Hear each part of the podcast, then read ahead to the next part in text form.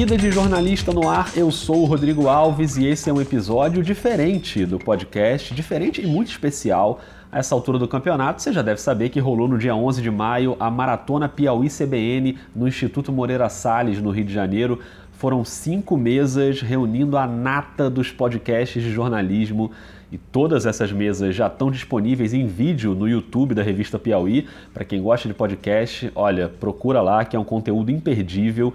E agora essas mesas estão saindo também em formato de podcast, obviamente. É para isso que a gente está aqui, porque nesse episódio do Vida você vai ouvir a íntegra da última mesa do dia, o Foro do Foro, em que eu tive a honra de entrevistar a turma que faz o Foro de Teresina, o Fernando de Barros e Silva, a Malu Gaspar, o José Roberto de Toledo e a diretora Paula Scarpim.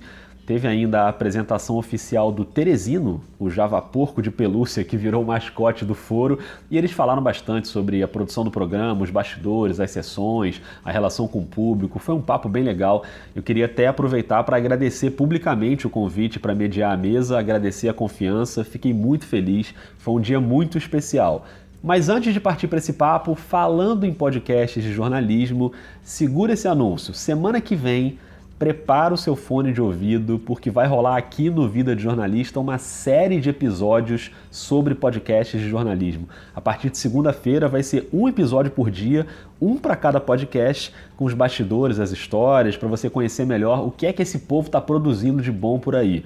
Já dá para adiantar que vai ter um episódio só sobre o Mamilos com a Juliana Valauer, outro só com o Rodrigo Vizeu falando do café da manhã, outro com a Gabriela Viana do Vozes, um com a Sara Zoubel e a Bia Guimarães do incrível 37 graus, vai ter a Paula Scarpim, que eu citei aqui ainda há pouco, ela dirige o Foro e o Maria vai com as outras. Ainda estou na esperança de rolar um com o Ivan Mizanzuki para falar do caso Evandro, do Projeto Humanos. É que o Ivan pegou uma sinusite braba esses dias, ficou meio de molho, mas se der tempo vai rolar. Se não der tempo a gente combina esse papo um pouco mais para frente. Mas ó, segunda-feira começa, vai ser um por dia, então se liga. Agora sim a gente vai para o Foro do Foro, direto do Instituto Moreira Salles, com plateia, com muitos bastidores do podcast de política da Piauí.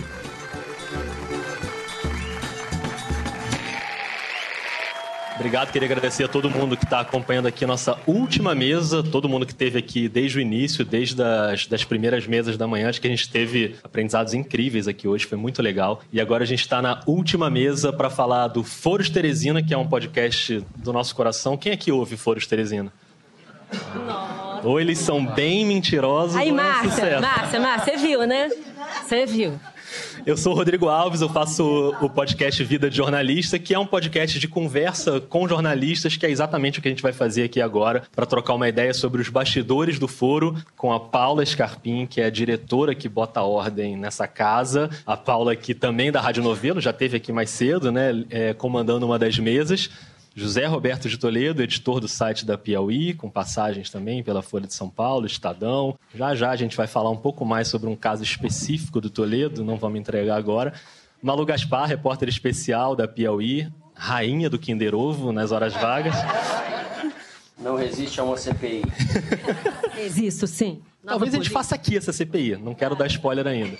E o Fernando de Barros e Silva, diretor de redação da Piauí, também com passagens pela Folha. Então a gente vai trocar uma ideia aqui sobre o foro, mas eu acho que está faltando alguém nessa mesa, certo? Concordo. Não é? Então, por favor, vamos chamar o nosso novo elemento.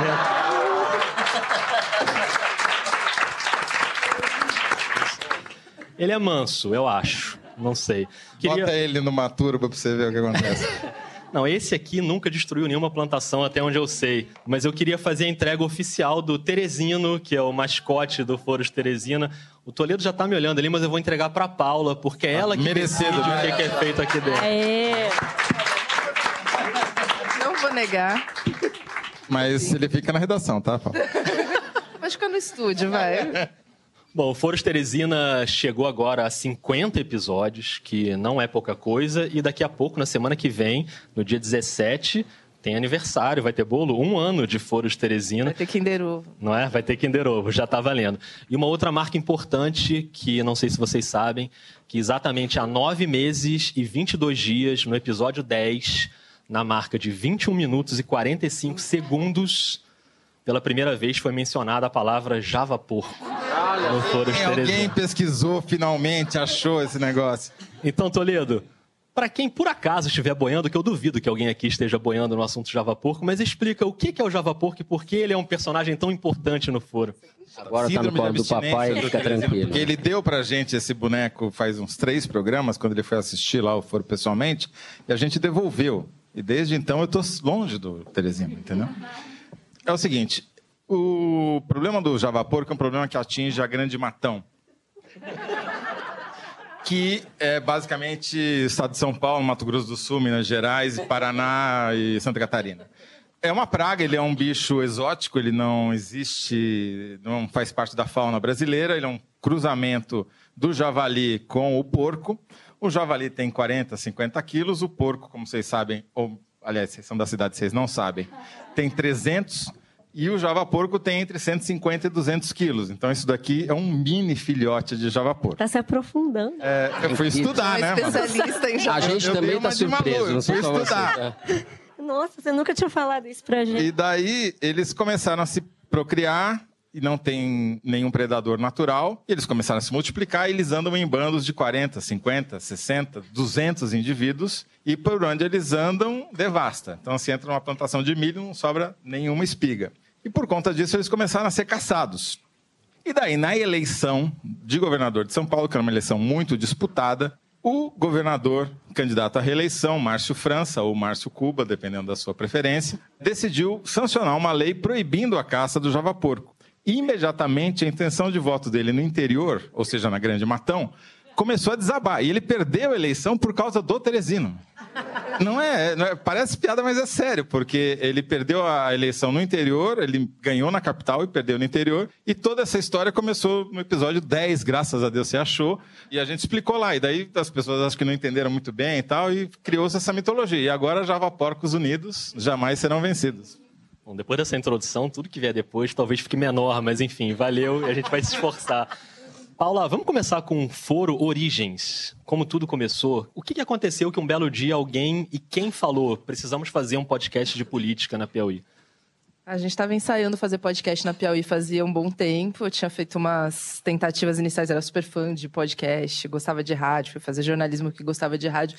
Mas eu tentei algumas coisas de bastidores, assim, que não pegavam muito, porque eu tinha outras coisas para fazer também, enfim. E aí, no final do ano de 2017, véspera de ano eleitoral, véspera de ano de Copa do Mundo, a gente sentou para conversar e, e saiu com algumas ideias de podcast para 2018. E uma delas era uma mesa redonda de política, que era o óbvio, assim, que se a gente gravasse só as conversas de redação deles, ali já sairia super um podcast. O Toledo estava chegando, também na Piauí naquela época, e a gente montou essa equipe que deu super certo desde. O Toledo não levava muita fé que ia dar certo, né? Tem essa questão. Confirma, Toledo? Você sabe que eu sou ótimo de previsão, né? É, tá vendo aqui, né? Deu super errado, né? E, e eu achava que, enfim, não tinha público, porque eu sou ignorante, não conhecia nada, e como todo ignorante, de, de eleição do Bolsonaro, a gente aposta no cavalo errado. Mas vamos fazer, vamos fazer, vamos fazer. E foi a maior surpresa em 32 anos de carreira disparado, assim, nada comparável.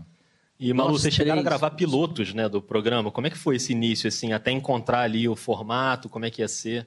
A gente gravou uns quatro, cinco, Cinco. cinco. Foi sofrido, foi super sofrido. Porque, assim como o Toledo, eu também não acreditava nada. Achava que a gente estava perdendo o nosso tempo. Mas, ao mesmo tempo, eu queria fazer direito. Porque quem me conhece sabe que eu sou muito CDF. Não. Então, então eu queria fazer, eu queria falar, acertar, estudar. Eu passava horas e horas estudando. E quando eu chegava lá e falava, eu achava que eu tinha falado tudo errado. Eu ia embora para casa triste. O que, que eu falei ali? Eu tive que aprender a organizar o discurso. Então, a gente continuou aprendendo. Como todo mundo aqui já falou, quando você começa, você nunca faz do jeito que você acha. E muitas vezes eu volto para casa com raiva, que eu esqueci de falar não sei o quê, que eu pensei em falar não sei o quê. Mas o mais difícil foi isso: acostumar com o formato, acostumar a organizar o discurso para falar naquele tempo, daquele jeito. Você vai querendo falar milhões de coisas, só que tem outras duas pessoas falando. E não dá tempo. mesmo tempo. Ao mesmo tempo. E a Paula dizendo: Inclusive, para, a- vamos falar de novo. Fernando, falando nisso, você que conduz o programa, vamos tentar levar toda essa galera aqui para dentro do estúdio e tentar mostrar como a coisa Meu funciona. Deus! Gente, não cabe Você nem viu a gente no estúdio? estúdio. Outro dia Ah, eu deixa lá aí. no estúdio. É um estúdio enorme, né? Super espaçoso. Não, ele é pequenininho, mas é acolhedor. O É- Teresino vai entrar, o Luigi vai sair. O tamanho Mas- um box de banheiro, Isso. aproximadamente. Basicamente. Mas até antes do estúdio, assim, como é que vocês decidem qual vai ser o tema da semana? Há uma reunião ou, é- ou são conversas mais informais? Sim, eu eu acho que o segredo do programa, ou a fórmula, é um pouco improviso e um pouco ou bastante lição de casa. Eu acho que a gente tem esses dois ingredientes. E nós também, eu acho que o programa, de alguma forma, deu certo, porque a gente tem muita empatia, nós três, e temos divergências. E as duas coisas acho que estão presentes no programa. A gente faz uma reunião de pauta que no começo era presencial, como se diz, odeio essa palavra, mas era assim. Hoje em dia a gente resolve ali na redação, mas principalmente pelo grupo de WhatsApp que a gente tem nós três, a Paulinha e os produtores do programa. Então a gente começa, alguém lança ali, vamos falar sobre isso, isso, isso, isso na segunda-feira. A gente define a pauta e quase sempre a gente muda a pauta, né? Na terça-feira. Mas tem uma. quarta, a na gente define na segunda, pelo menos dois temas. O mais comum é que isso aconteça se mantém. E um terceiro tema a gente define na terça, e daí o Luigi, a Ana Carolina e a Mari Faria fazem a produção. A produção é basicamente um levantamento nos jornais, no site do que saiu daquele assunto. Cada um de nós recebe na terça-feira à noite, vai para casa, e a gente não combina nada. Eu não sei o que o Toledo vai falar, não sei o que a Malu vai falar, e às vezes não sei nem o que eu vou falar. Frase Mas- clássica do Fernando quando ele chega no estúdio. Hoje vai ser no improviso, a gente. Hoje vai ser no "Ah, improviso." é, Improviso total. Nossa!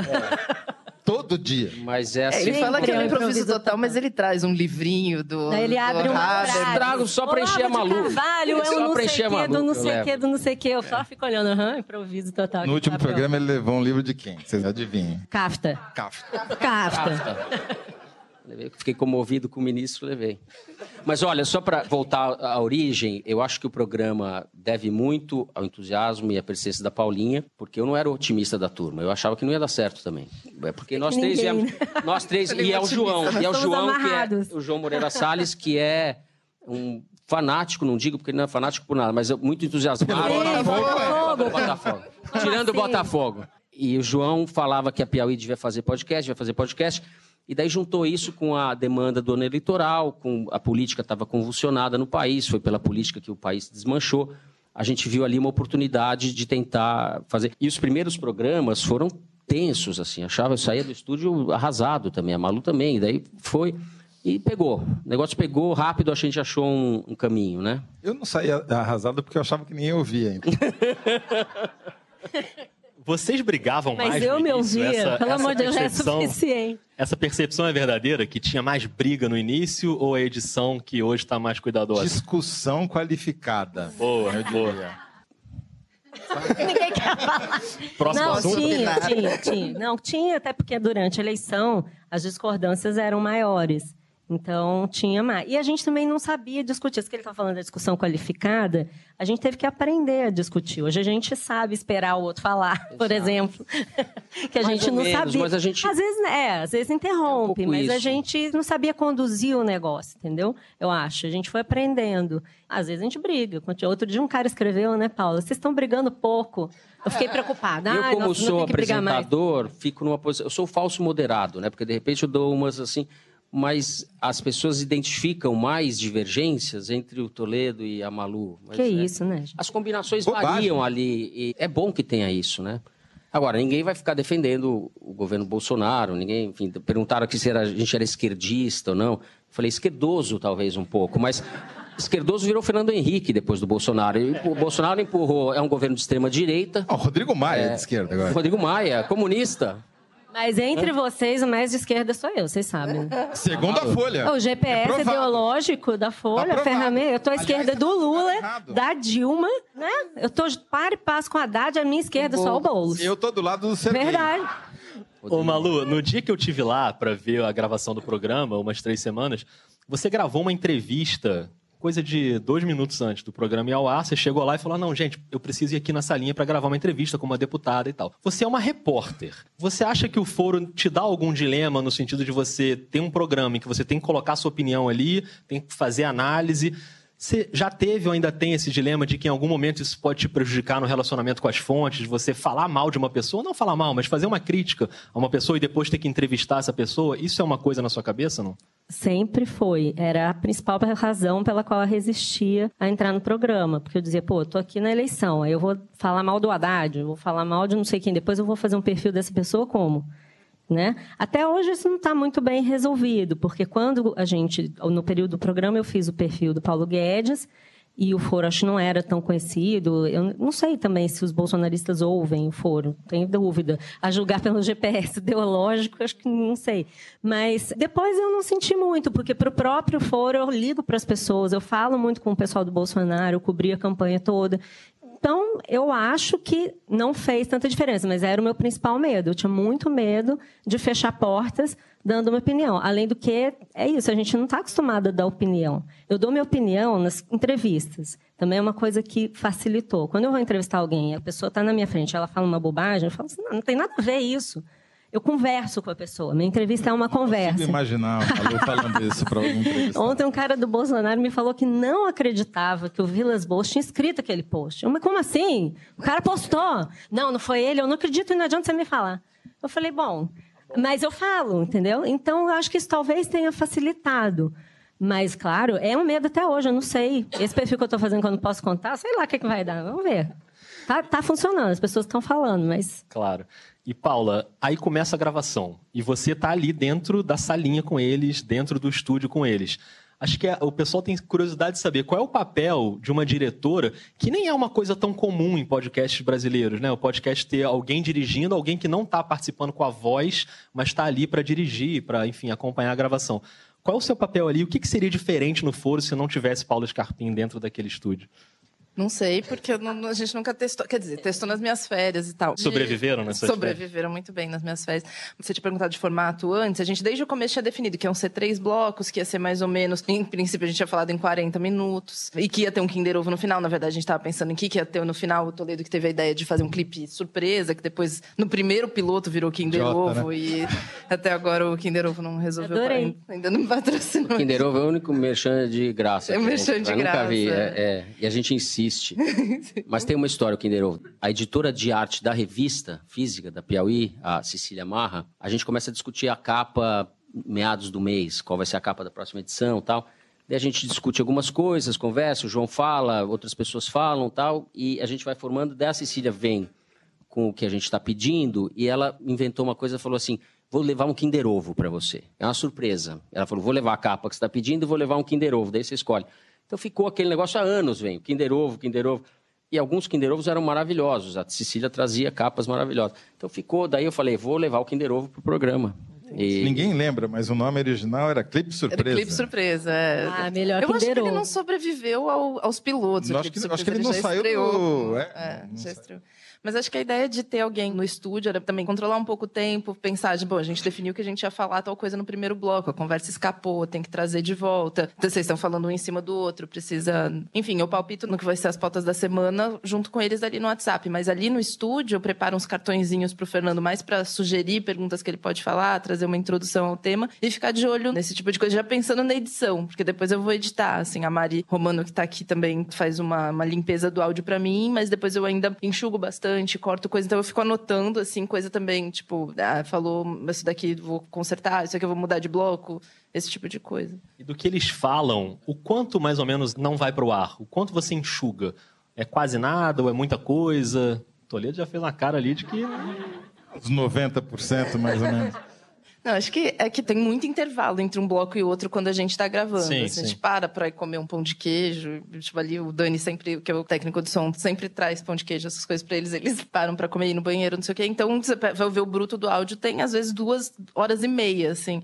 Mas o que tá gravado mesmo é pouca coisa que enxuga. Acho que é, talvez, Mais uns... uma meia hora, corta, eu acho.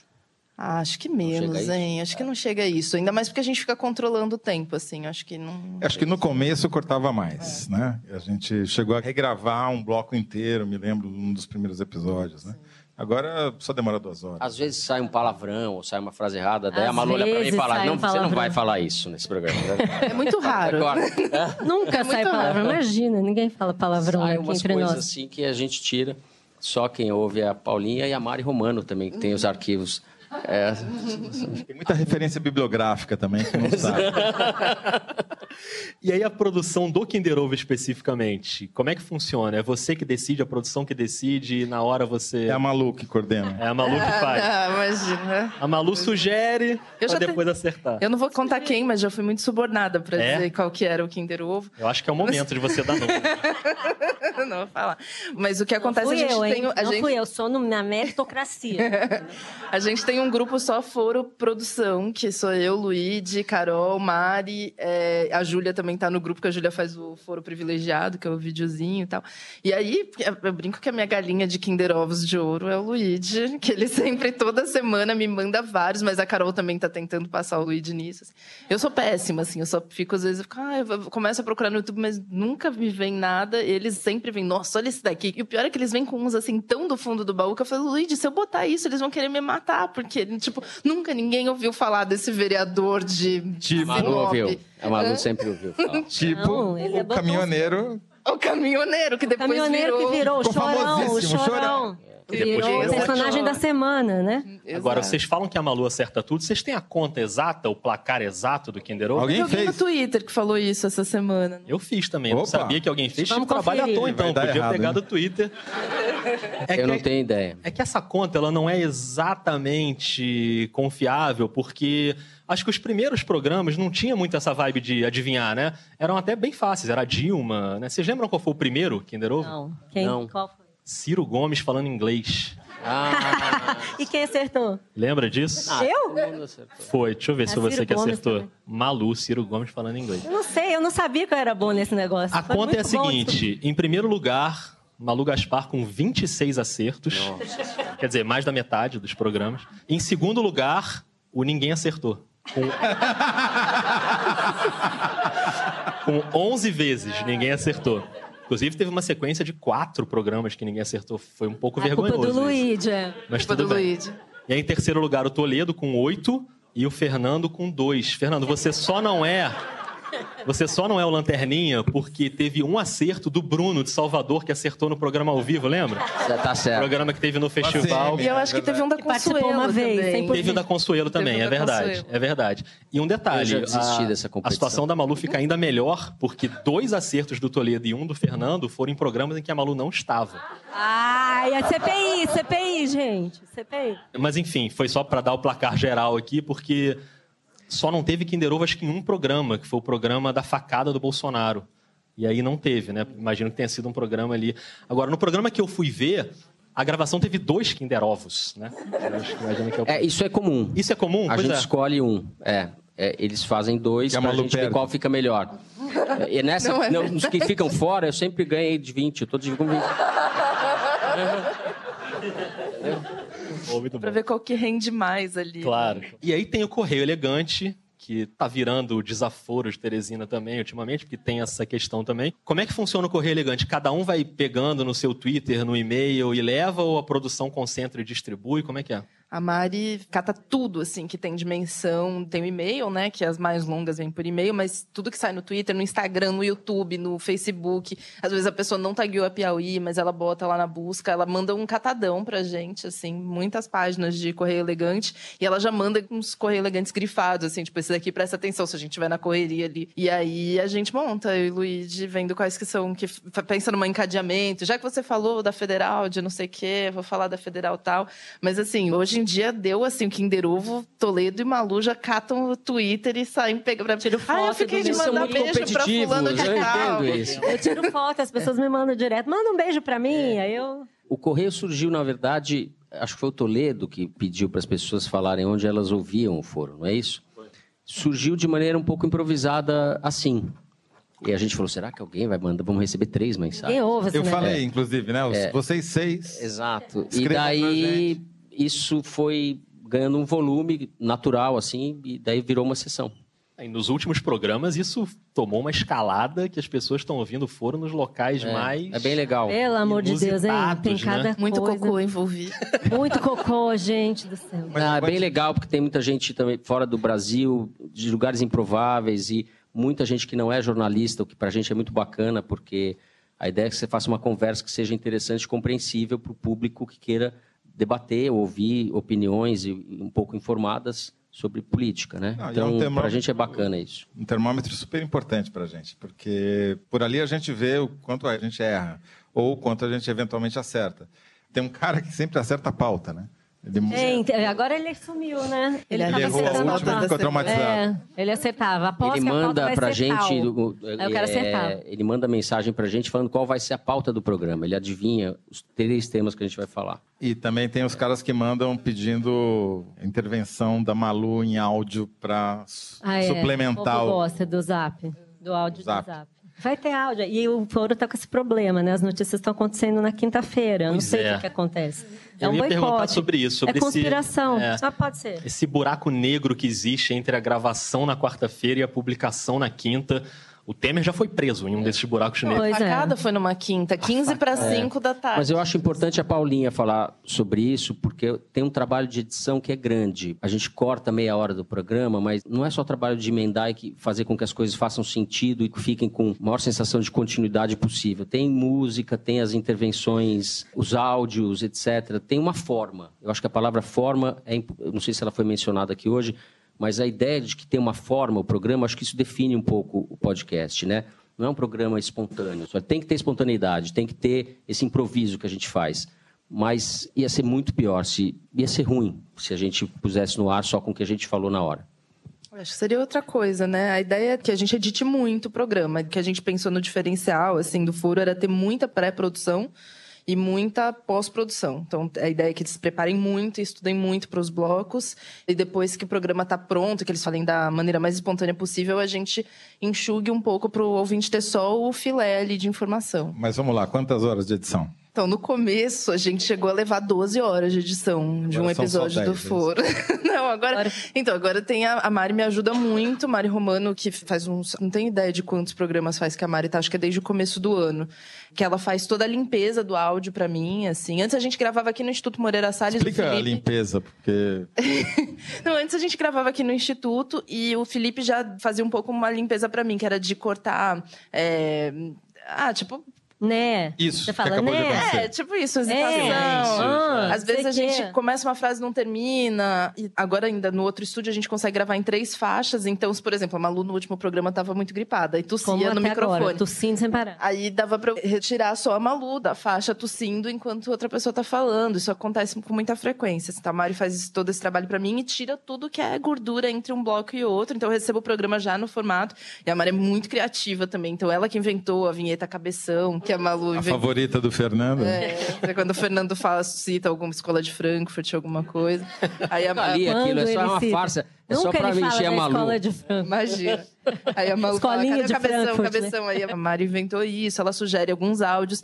Mas aí depois que vem dela, eu faço essa edição que ainda... Eu acho que a Mari deve levar umas 4, 5 horas limpando. Eu levo umas 3 horas depois. Eu faço uma limpeza mais editorial, digamos, sei lá, e coloco todos esses áudios que a gente... Se eles mencionam, tipo, Rodrigo Maia falou isso. Eu cato o áudio do Rodrigo Maia e já deixo posicionado para finalização, que Aham. acontece normalmente na quinta de manhã com o João Jabassi e a gente leva mais umas duas horas finalizando. Você pulou uma equilibrando, etapa importantíssima, né? Que eu mando pra vocês editado. Isso daí a Malu pede pra você mudar Aí sou mais eu. cinco Aí horas. ela gasta dessas horas todas meia hora minha. Eu vou Tira no isso, Uber editando. No Aí a Malu ganha também, não é só no Kinder Ovo que ela ganha. Eu não peço pra não dar nada nunca. Eu peço pra Ao mudar vivo, tudo. eu e o Fernando ganhamos da Malu no Kinder Ovo. Depois da edição, Ela vai lá no estúdio pra gravar. Eu ouço, acordo cedo, levo o filho na escola e volto no celular, no carro ouvindo tudo, quase arriscando minha própria vida, marcando lá no notas 38 e 35. Falei errado, não sei o quê. E às vezes coisas idiotas. Nome de uma mulher que era Tânia Leme, que era secretária de alfabetização. Na hora eu falei Tânia Almeida, ninguém viu. Quando eu tô ouvindo, cara, a mulher não chama Tânia Almeida, ela chama Tânia Leme. Essas coisas eu tiro, fico eu muito píssica. E os áudios extras, quando acontece alguma coisa e vocês têm uma liberdade ali para incluir pequenos áudios, né, pelo WhatsApp? Como é que funciona isso? Pelo WhatsApp? Eu acho que o Fernando nunca gravou um áudio de WhatsApp, né? Pro foro. Eu não. É, mas o, o Toledo e a Malu às vezes mandam pra atualizar alguma coisa que aconteceu por causa desse intervalo, né? mas precisa ser muito importante. Por exemplo, a prisão do Temer agora a gente ignorou. Claro. A gente e o resto todo do Brasil, né? Segunda, né? prisão. É mais notícia. Mas teve debate no WhatsApp. A gente vai colocar É, vale a pena. Teve, vamos pôr. Eu acho que aí Agora, tem que não. ser um. Acho que deu preguiça, Isso tem que né? ser pensado caso a caso. Os jornalistas são ansiosos sempre. A gente sempre quer atualizar, porque acha que, enfim, o programa fica melhor. Mas tem a questão de você ter temperatura e ter forma também. Então, para o programa parar em pé, ele tem que estar bem editado. Então, a gente agora está tentando ser mais restritivo em relação a essas, esses adendos, digamos Também pensar assim. que o programa é um programa de, mais de análise e comentário do que para trazer a notícia. As pessoas normalmente chegam já É, sabendo a o que gente aconteceu. parte do pressuposto que os ouvintes do foro já sabem aquilo sobre o que a gente está conversando, né? Acho que Mas funciona, a graça é um pouco funciona assim, a gente dá uma recapitulada, porque é o dever do jornalista tentar organizar um pouco o que aconteceu, para a gente poder palpitar em cima. Agora, se nessa prisão do Temer não teve áudio, na primeira teve não só áudio, mas um bloco extra que vocês voltaram pro estúdio para gravar. parou tudo. Como é que foi aquela decisão ali? De, em vez de só fazer um adendo, vocês publicaram um novo podcast, entrou um novo podcast no feed, um novo episódio no feed. Eu lembro que eu estava finalizando o foro de manhã, aí acho que a Malu mandou. Foi, não sei se foi Eu a Malu mandei um termo fino. F. Temer foi Porque a preso. gente tinha um bloco falando das intrigas, né? Com... Eu dei aquele aviso básico. Enfim, a gente Gente, está fazendo graça aqui, mas é um ex-presidente da República. Foi surpreendente a prisão dele àquela altura. E foi polêmica também. A gente até foi criticado por ter feito poucas ressalvas à legalidade, digamos assim, do que, independentemente do que o Temer tenha cometido ou não, a prisão era uma prisão preventiva, né, ou temporária. Foi preventiva, foi revogada, depois agora foi. Ela era muito questionável, tanto que ele saiu da prisão logo depois, né? Depois foi confirmado. Vamos debater. Se vocês quiserem, fiquem à vontade. Aí. Não, não, não. Tudo O. Temer não vale mais. É, então, mas essa questão que você falou, de que vocês foram criticados e tal, como é que funciona isso na prática para vocês? Ali na hora do Correio Elegante, às vezes chega alguma crítica, o, o que que isso influencia, por exemplo, às vezes na pauta do programa seguinte, de tentar voltar aquele assunto, ou ali na hora do programa, ou influenciar para vocês fazerem ali um meia-culpa, é realmente aqui a gente precisava ter se aprofundado mais nesse tema, ou esse tema passou batido, como é que vocês lidam com essas críticas que chegam? Cada vez mais a gente tem incorporado sugestões de pauta que chegam dos ouvintes. Por exemplo, agora estão nos criticando por estar falando pouco do Ricardo Salles, de quem a gente falou bastante no começo do governo. Então já vai ter uma discussão na segunda-feira se a gente vai fazer um bloco sobre isso ou não. Mas também tem essa questão do enfoque. Esse caso específico que o Fernando citou provocou, não vou dizer uma mudança de atitude nossa, mas teve uma reflexão. A gente voltou o tema no programa seguinte da prisão do Temer para justamente discutir esse aspecto legal que a gente tinha deixado de lado no primeiro programa em cima do laço. Né? Para dizer que como é importante as mídias sociais. Tem um aspecto que eu acho que é muito importante dizer, que é o seguinte: diferentemente do que acontece com o texto, a trollagem no podcast é muito menor. Porque dá trabalho, né? O cara precisa ouvir uma hora para poder falar alguma coisa. Eu Como- entendo também, porque é muito favorável o retorno que a gente tem. E eu vejo assim, a gente tem que ter, é ridículo falar essa palavra, mas é um pouco de humildade mesmo quando recebe as críticas, porque você está numa posição como essa, mesmo com a democratização da comunicação, internet, etc., você tem um canhão na mão. Quem tem um veículo de comunicação, quem está no comando de um veículo de comunicação, você tem uma responsabilidade, um canhão. Se as pessoas estão reclamando, têm opinião divergente, o mínimo que você pode fazer é refletir sobre aquilo e tratar com respeito, desde que a pessoa não seja um enlouquecido, um Olavo de Carvalho. Mas, enfim, as pessoas normais que pensam diferente de você, elas te ajudam e é assim que as coisas funcionam, conversar e divergir. Né? Então, eu acho que a gente tem que tentar incorporar mais jornalista, é muito vaidoso, muito teimoso, e a gente vem de uma geração, eh, trabalhamos os três na Folha de São Paulo nos anos 90, o jornal era muito poderoso, você tinha uma visibilidade enorme, não tinha essa coisa capilarizada e cheia de ruídos que tem hoje em dia, para o bem e para o mal. Então a gente tem que se acostumar um pouco. Eu gosto quando tem desaforo de Teresina. Eu queria que vocês lembrassem um momento que acho que foi bem marcante no foro, que foi o programa ao vivo, né, durante a eleição, os dois turnos da eleição. E ali não tem edição, não tem nada, são, sei lá, foram sete horas, né? Vocês chegaram a fazer ali uma maratona de sete horas no ar. Como é que foi aquela experiência ali que acho que deu super certo para quem ouviu, mas como foi o trabalho prévio de combinar como seria, né, para ter um mínimo de estrutura ali e durante, enfim, as informações chegando, como é que foi aquele momento ali? A minha bexiga nunca mais se recuperou.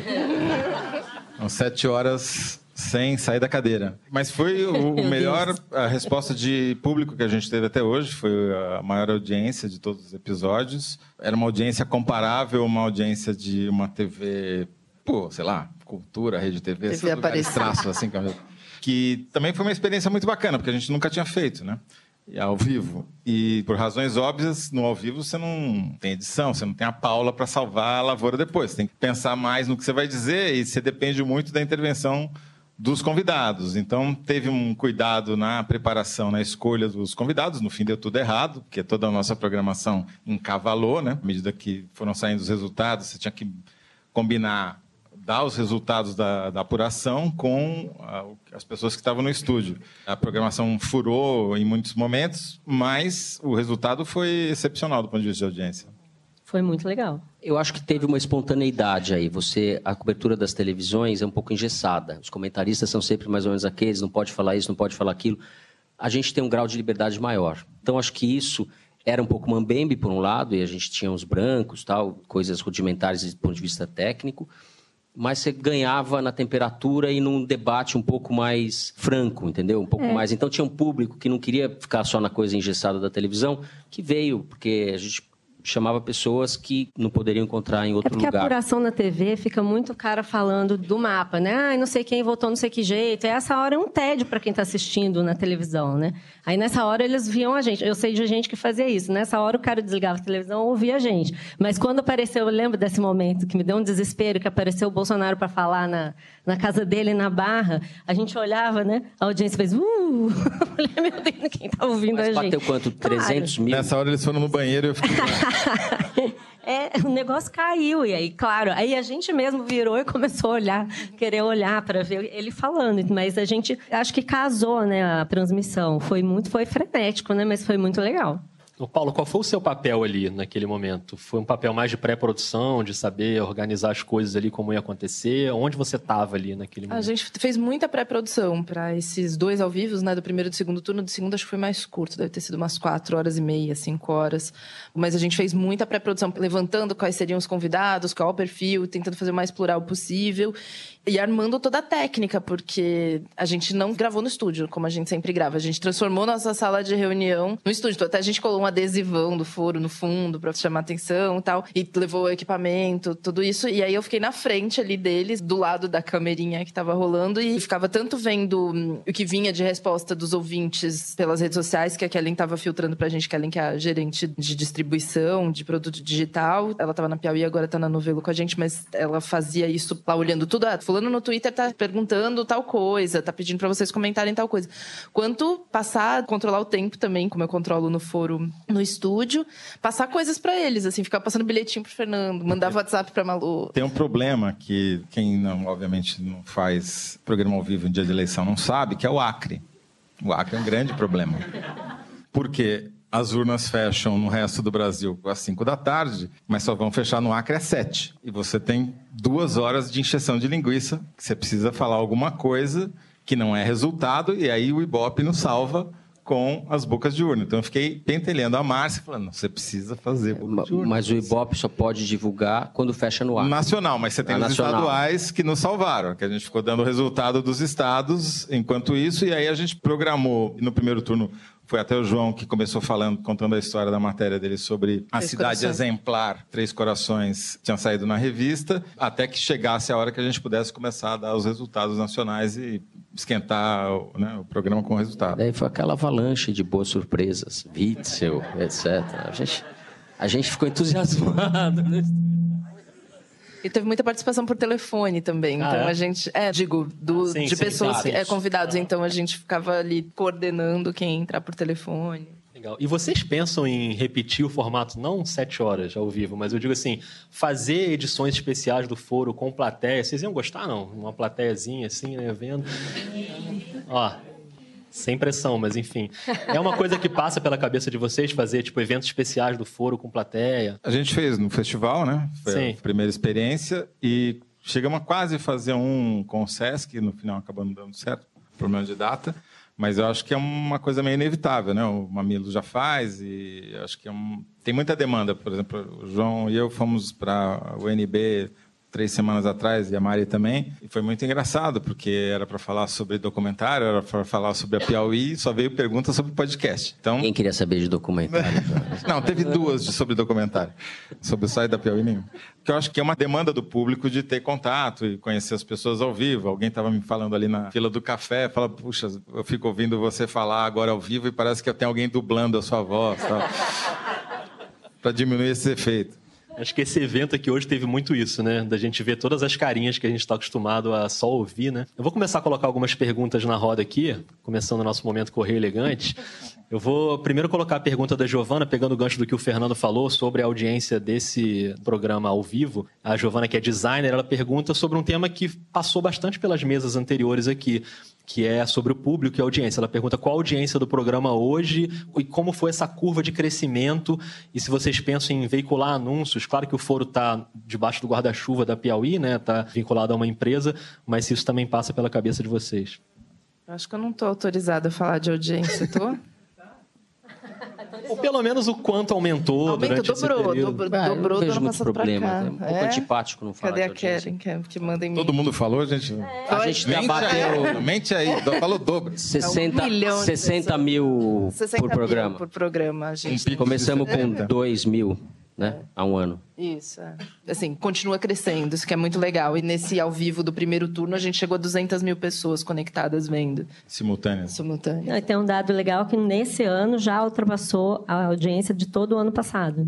Nesses três A primeiros. gente tinha Ah, é? essa dúvida, né? Será que vai passar a eleição? As pessoas vão É, a gente tinha medo que acabando a eleição perdesse o interesse, mas não, né? É, o Só Bolsonaro tá crescendo. ajudando pra caramba, É, né? tem isso. A, a política não descansa. né? Então, Aí Está indo tão bem que a gente espera, quando o Carlos Bolsonaro conseguir derrubar o general Santos Cruz na SECOM, a gente espera ansiosamente que ele venha anunciar no foro, porque ele deve, né? é, para ampliar o A público. dele. Caixa, o Banco do Brasil, a Petrobras. E de patrocínio que você tinha falado, a gente tá tentando viabilizar isso, tá? Kinder Ovo não quis patrocinar. É, a gente Ainda tá... há tempo. Tem outras ainda marcas tempo. de chocolate. Eu já pensei em momento Copenhague, Bis, em momento Sonho de Valsa, momento sei lá o quê.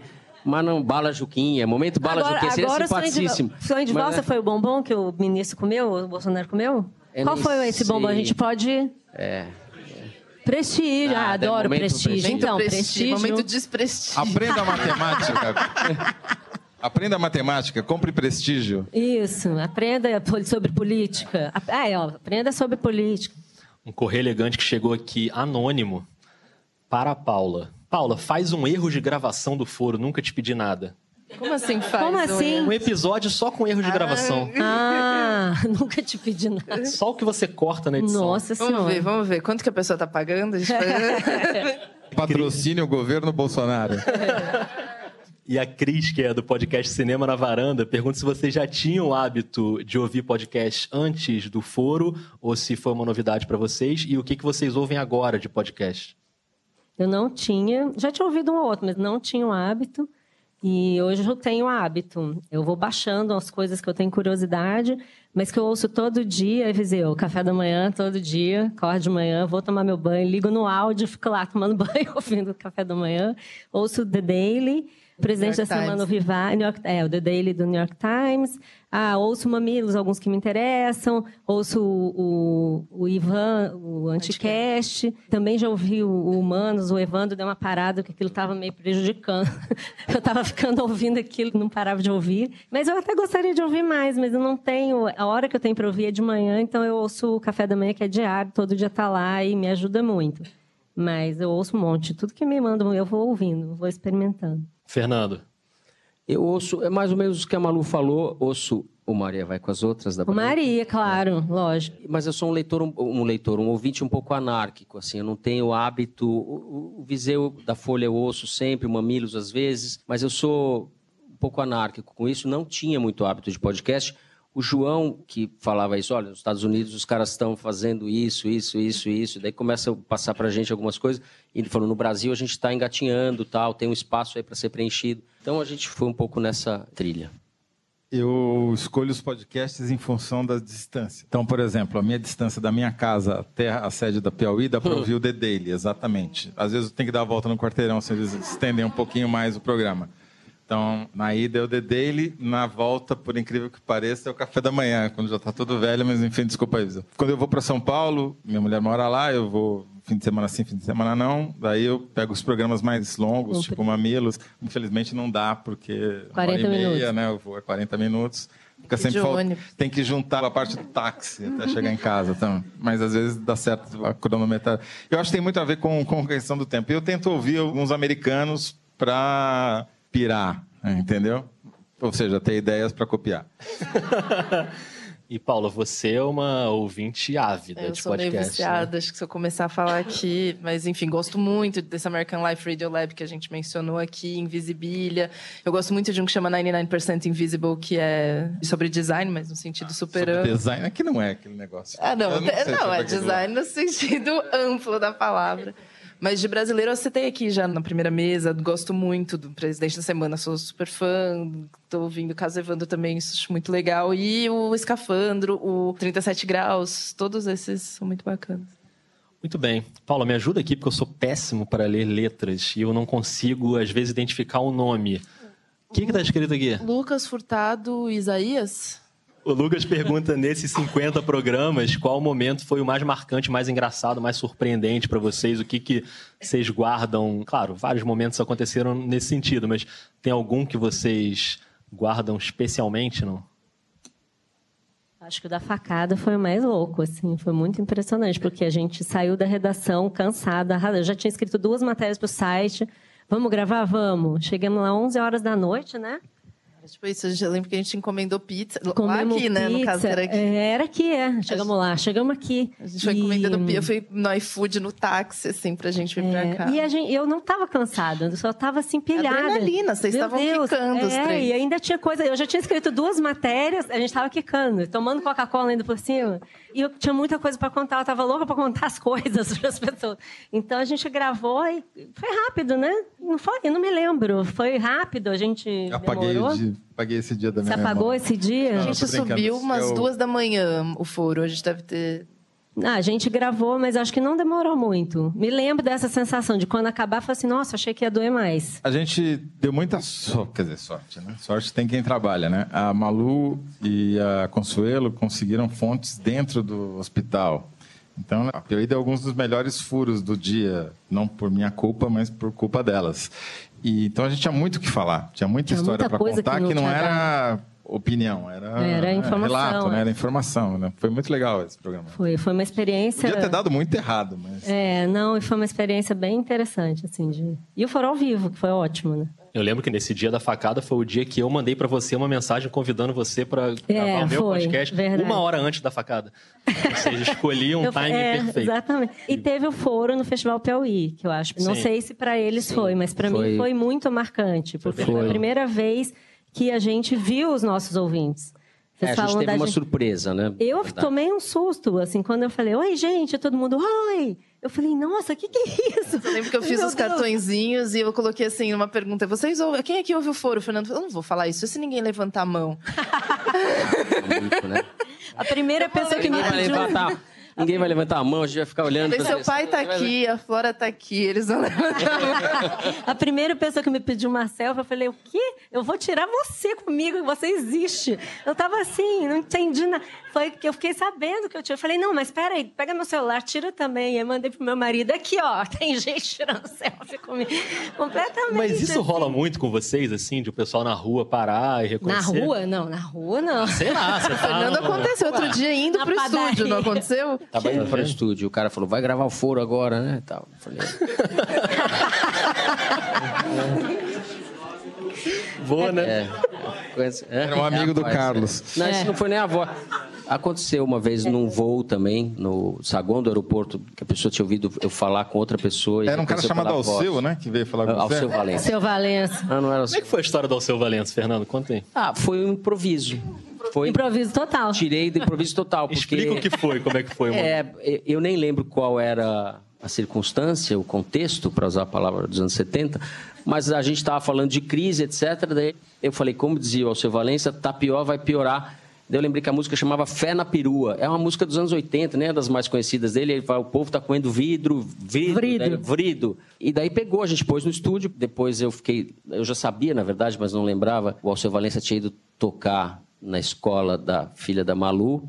E daí ficou, a gente Ela é incorporou fã dele, ali. muito fã. E, e outro dia eu encontrei o seu Valença na ponte aérea. Foi simpático. E fez uma foto, falei- fez um registro. É, eu fiz. Nosso verdadeiro fã, né? Verdadeiro fã para muitos. Bem legal. Mais algum momento marcante? Alguém ia falar mais alguma tem coisa? essa coisa dos improvisos que, é- que funcionam assim. A gente não tem ali, realmente foi os piores improvisos da Paulinha Corta. Então a gente Nossa só Senhora. fica... Melhor né? Abafa esse. Tem uma pergunta aqui do Ricardo Vieira Marques, que é estudante de engenharia. Ele fala sobre um tema que a gente abordou aqui rapidamente no início, que é essa história do buraco entre quarta e quinta, né? Ele fala, dado o contexto político tão caótico de acontecimentos, com essa necessidade das regravações, pegando o gancho aí já abordado dessa regularidade, como vocês chegam na gravação da quarta e lançamento na quinta, se vocês já pensaram em, sei lá, levar o programa para outro dia, levar mais para o fim de semana? Isso chegou a passar pela cabeça de vocês, não? Acho que não tem muito para onde correr também, né? É, já foi muito discutido e não tem muita solução, porque se a gente deixa para gravar na quinta-feira, que seria um dia onde mais coisas teriam acontecido, o programa não iria ao ar na quinta, iria ao ar na sexta. Bolsonaro ia levar facada na sexta, se a gente levasse o programa É, para quinta. Exatamente. Murphy existe, então. E eu acho que é muito importante manter a periodicidade e manter o horário. A gente respeita as cinco horas de quinta-feira religiosamente, e aí, como já foi demonstrado pela pesquisa do Ibope aqui mais cedo, a gente dizia antigamente, né?